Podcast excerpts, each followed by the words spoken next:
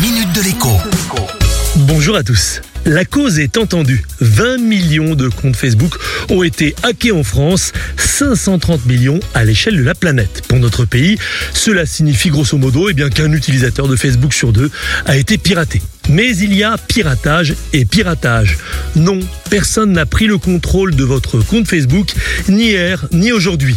Ce qui a fuité, ce sont vos noms et prénoms, votre numéro de téléphone associé au compte, votre date de naissance et votre ville de résidence. Au final, des informations qui sont fort probablement déjà disponibles en plusieurs exemplaires sur Internet en cherchant un peu.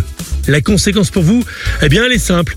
Il est possible que vous ayez eu à subir au cours des derniers mois ou années des sollicitations commerciales indésirables parce que des sociétés peu scrupuleuses eh ont acheté ces bases de données piratées.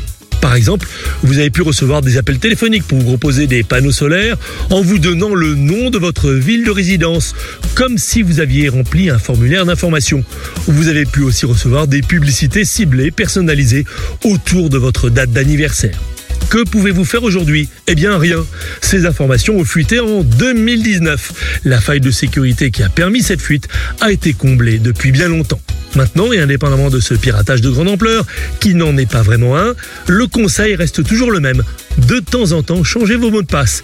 Et pour qu'ils soient simples à retenir, eh bien, utilisez des phrases qui ont un sens, comme par exemple J'aime le chocolat avec un J majuscule. Bon week-end et à lundi. La minute de l'écho avec Jean-Baptiste Giraud sur radioscoop.com et application mobile Radioscoop.